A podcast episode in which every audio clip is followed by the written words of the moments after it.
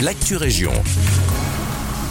Bonjour à tous, bonjour à tous, c'est Alexandre, ravi de vous retrouver en cette fin de semaine après un long, long, long moment d'absence.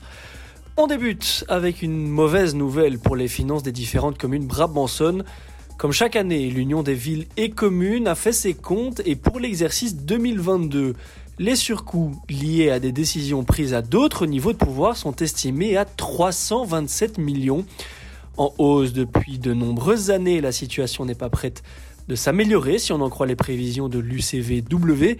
Et dans des propos relayés par nos confrères de la RTBF, le bourgmestre de Braine-le-Comte et président de l'Union, Maxime Daille ne veut pas se montrer défaitiste et nommait quelques bonnes nouvelles comme par exemple le financement pour les emplois APE ou celui du fonds des communes. Toujours chez nos confrères, l'élu brénois reconnaît tout de même que, je cite, les dossiers de fonds n'évoluent pas manque de courage politique. Le plus emblématique est celui du coût des pensions des agents statutaires à charge exclusivement des communes. Voilà donc qui n'a pas de quoi rassurer nos concitoyens en ces temps difficiles.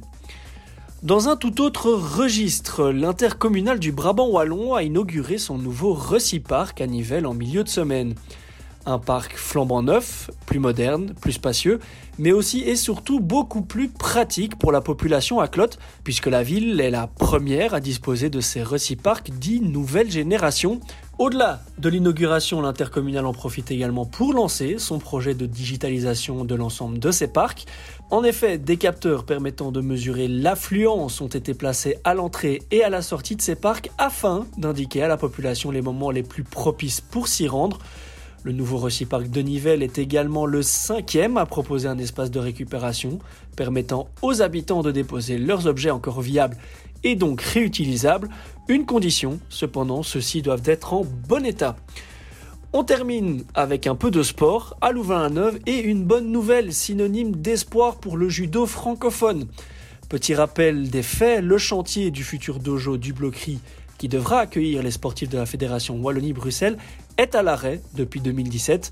Non content de la faillite de l'entrepreneur qui réalisait les travaux, un autre problème administratif s'était posé à l'époque. La fédération ne disposait pas du droit de jouissance requis sur le terrain.